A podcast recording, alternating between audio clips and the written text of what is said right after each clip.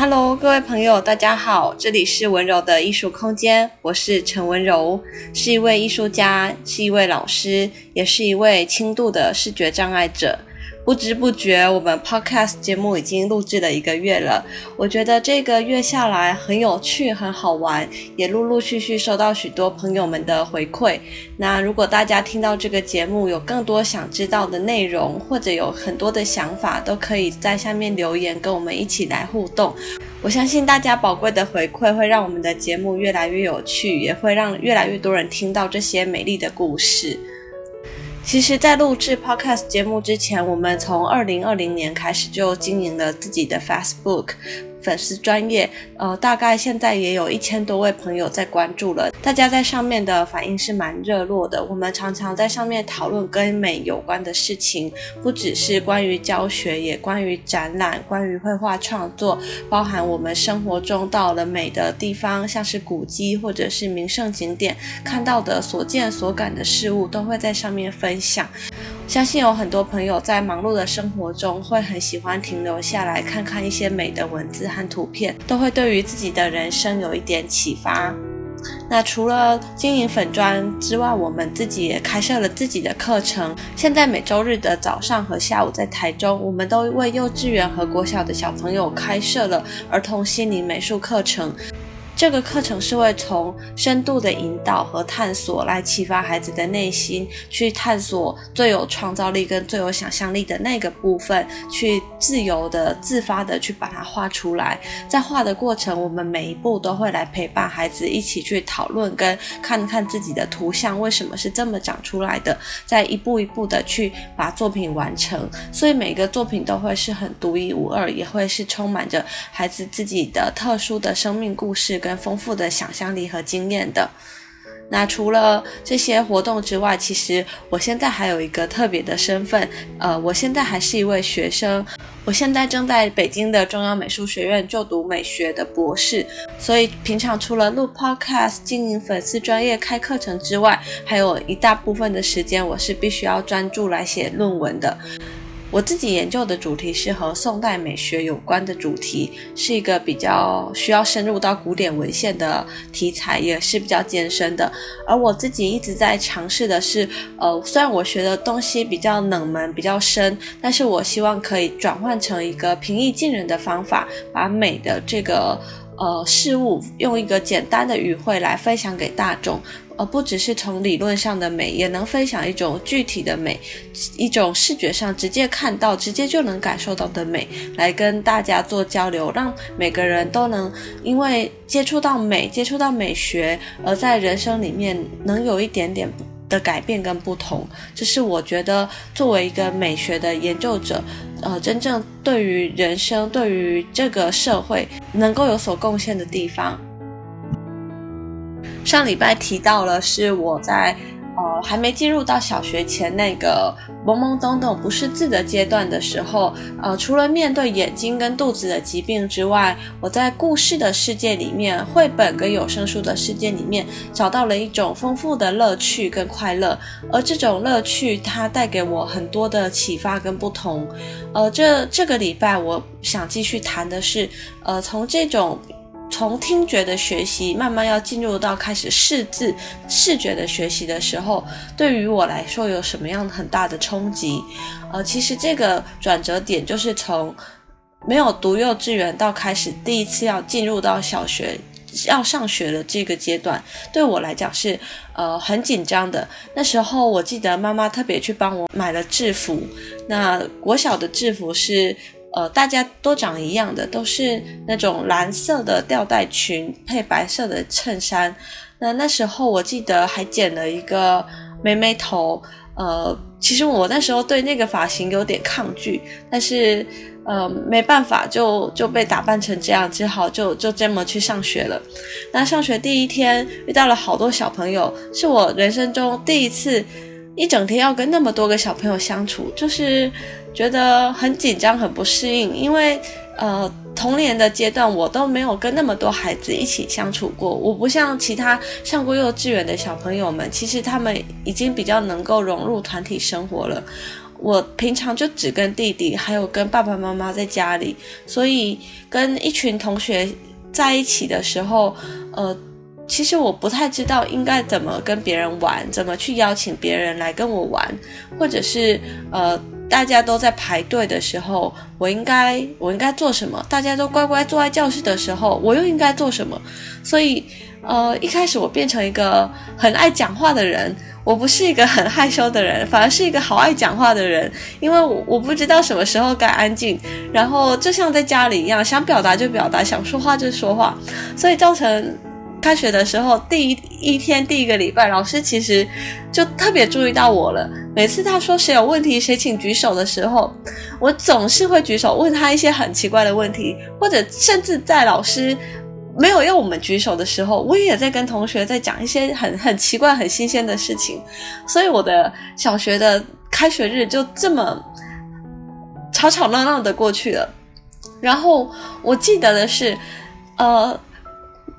当时候第一天，我其实也不太会控制自己的力道。这就在跟同学玩的时候，不小心就把一个男生撞撞哭了。那个男生小小的坐在我旁边，然后他一哭的时候，我好紧张，我不知道怎么办。他一哭的时候，老师就跑过来了，我好担心老师会骂我。结果老师就安慰安慰那位男生，后来就是有提醒我应该要。注意自己的力道，也也没有对我太严厉，就是那那时候我是松了一口气。但是对于那一件事情，其实我印象还是到今天为止都很深刻。而后来过了不久，呃，也是跟同学玩，我记得我也把一个同学的牙齿撞掉了，就是莽莽撞撞的。那时候同学刚好都在换牙，然后也不知道为什么，不知道怎么玩的，就是。就不小心用头把别人的牙齿撞了下来，就是可能玩得特别的开心或激烈，所以那段时光我自己想起来也是觉得，呃，就像自己养了猫之后才能有所体会。当我只养了一只猫的时候，我发现那一只猫它不太会知道怎么跟人玩，它总是控制不好它。呃，伸爪子的力道跟它咬人的力道，它不小心就会太大力。可是当我又养了第二只猫的时候，那两只猫会一起玩，它们互相玩的时候，如果有人太大力，另一只猫就会抗议。所以玩着玩着久了之后，它们在跟人玩，它就能够去掌握到那个力道了。那我想小时候刚进入小学那个我，就像那只单独的猫一样，就是还不太知道怎么融入这种小群体、小社会里面，所以还是有点棱棱角角，蛮蛮奇怪的一个状态。但是说起来也是觉得挺好笑、挺好玩的。那我记得那个时候，呃，全班好像戴眼镜的同学没有很多，而全班戴最后的眼镜的人就是我。那那个时候，呃，要上小学之前，我妈妈就。蛮紧张的，因为他担心我会因为视力的关系，呃，在学习上可能会有一些困难，所以他都会特别先去找老师，跟老师说明我眼睛视力的情况，那请老师帮我安排坐在全班位置的第一排。所以我记得从上小学的第一天开始，我就总是坐在讲台下面的第一排，跟老师的距离很近，或者是呃第一排或第二排。那呃，这样子的情况是从小学一直到高中，到甚至到大学都一直是这种情况。那这种情况，呃，有时候也很好玩，就是会变成，呃，我的朋友们都是主要是坐在教室前面的。前半部分的这群人，而跟后半部分的同学坐在后面的同学反而就没那么熟，就是因为地理位置的原因，然后就会产生出了一群特别好跟特别不熟的朋友，这也是觉得很很好笑的一个地方。那那时候要开始试认识字嘛，那字的话就有笔画要看清楚的问题，所以。就是从那时候才开始会发现说，如果字太小的话，我的眼睛就看不见。因为我我那时候的眼睛大概是八九百度左右，就呃已经不用贴纱布了，但是是带着凸透镜的。而那时候呃两眼的视差还是很大，呃那时候的左眼状况一直都是零点一，到现在为止，我的左眼的视力还是零点零点一左右，就是呃，它的改善情况是幅度很小的，所以主要我都是呃靠右眼在看看字跟看黑板的板书。那呃右眼那时候情况就是大概八百度，那也是比较比现在来讲严重很多。那那时候，所以字一定要大一点。如果字太小，粘在一起的话，我就没办法看清楚那个笔顺。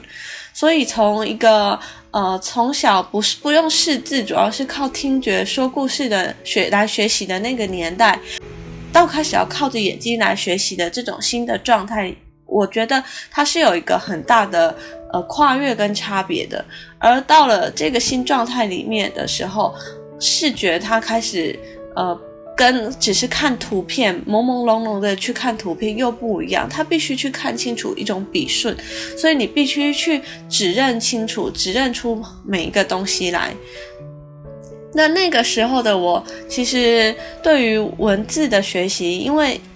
低年级、一二年级来讲，笔顺都还比较少，所以学习来讲也是学得很快，就。在学校大概就能把要学的东西都学完了，作业大概回家写一下也就能写完。其实并不会觉得有什么太大的压力，呃，也有很多余裕可以继续去学画画，所以基本上是呃一个蛮开心的状态。那当然有时候在学校跟同学因为还不太懂得怎么相处，所以嗯、可能也加上自己很爱讲话，就是总是会被老师点名。老老师会特别留意我，或者请我呃要保持安静，不要再讲话。但是有时候我会控制不住，那就是种种这些情况，呃，有时候会让我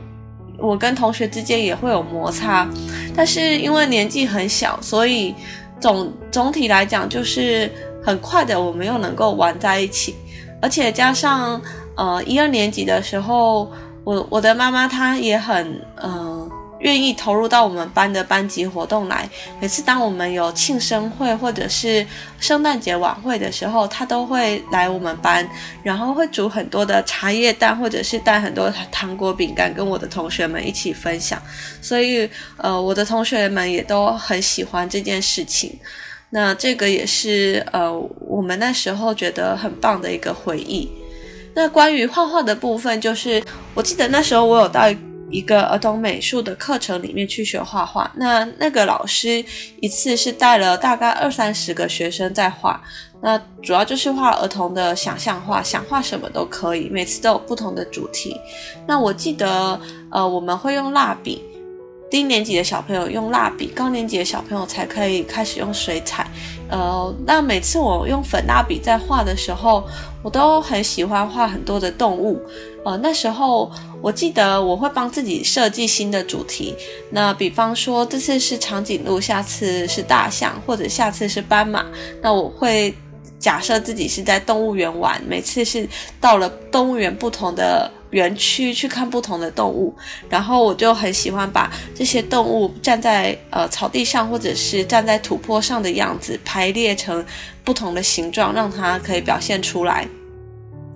那我记得那时候，呃，我们的眉材比较单一，就是用粉蜡笔画完之后，老师会准备一支黑色的勾线笔，让我们把动物的边框勾出来，这会让呃这个动物看起来更明显一点。但是，呃，黑线笔是不是是呃勾画一个动物的最后一个步骤？或者黑线笔是不是呃真的是适合来？画图用的呢？画图只能用黑线笔吗？我觉得这个是可以再思考的。尤其像现在我在带小朋友画画的时候，呃，我不一定会让他们只能选择用黑线笔来勾边，有的地方可以不勾边，有的地方可以勾边。勾边的时候也可以用不同的颜色。我觉得这个反而是很弹性的。只是我小时候，呃，是有一段日子，就是老师是指指导我，常常只用黑线勾边。那这个呃，在这里学习的日子维持了大概呃一年左右的时间。其实对于我来讲是一个很好的抒发，就是每到六日的时候，我们都很开心，又可以重新去画画。那那时候呃，其实我对于文字跟图图像。跟图画的边界是不会分得很清楚的，就像我在写作业的时候，写字写一写，写着写着就突然跑去画画了。这是我作业本上都是涂鸦，都是图画。那课本上也是，就是呃天马行空的，到处一直画一直画，都停不下来。那我记得这个习惯很难改，改不掉。我妈怎么跟我讲都都都改不掉。那。直到有一次，我妈跟我呃有一个约定，她说，如果你有一本作业本或课本，从头到尾都没有这些随便的涂鸦的话，那她就愿意买一盒水彩给我。那我真的很有毅力，我小时候就是总是那一种为了要得到一点小礼物或者小奖品，就会很努力很努力的人。所以我就为了要那一盒小水彩，所以我就忍着忍着忍着憋着不不。不再把课本或作业本画画满了涂鸦，然后我自己就嗯、很得意的拿着一本空白的没有涂鸦的作业本去找我妈妈认领一盒水彩。那也是从那一次开始之后，我才慢慢把这种课本满满是涂鸦的习惯改掉。再来就是那时候我们也蛮常参加一些呃低年级的写生比赛。那时候像是呃观音亭紫云岩办的写生比赛，每年都很盛大，我们也都会参加，或者是像是呃韩静杯，韩静杯是在天启行宫，也是呃每年都有举办写生比赛，那对小朋友来讲都是很大的鼓励。像我记得我曾经得奖过，那画的是自己的自画像，呃在照片里还能找得到那张自画像的样子。我把自己画的是掉了好几颗牙齿，头上呃头发没几根，还戴了一个很大的眼镜，就是把自己的特色用一种很童真童趣的方式，很大胆的、很大方的画下来，而得奖了。那对小朋友来讲，其实呃一个小小的奖可能没什么，但是对小朋友来说却是一个很大的鼓励。他会觉得哦、自己的画画是被肯定的，而且自己会愿意更长去画下去。所以，像现在我们在教学的时候，其实对于小朋友的画，我们也都是呃尽量的给他最大的鼓励。尤其对于一二年级的小朋友来讲，他们的想象力都是呃非常丰富的。他画人、画动物或者是画场景，通常呃会是他自己的方式去画，他可能呃不会有透视感，可能大小比例也不是按真实的大小比例，但是他会。呃，用他的方式去画出一些明显的特征出来，比方说，呃，自己的鼻子可能很大，或者是自己的头发是绑两个马尾的，他都会把那种呃很童趣、童真童趣的感觉画出来。这是呃，我觉得在带小朋友里面觉得很珍贵的一个东西。那我们成年人应该去学习，就是去重新去欣赏这些。呃，儿童的天真的作品，那在引导他们的时候，其实应该是去保留这些原始的元素，他们最天真的东西保留下来，在这个基础上，让他能够更丰富、更完满，而不是说引导着他去往一种成熟的风格走，因为呃，在适当的年纪，自然就会往成熟的风格走，而我们只要。呃，循序渐进，让它依自然的这种时机时节去发展就可以了。而怎么样能够保持着原本的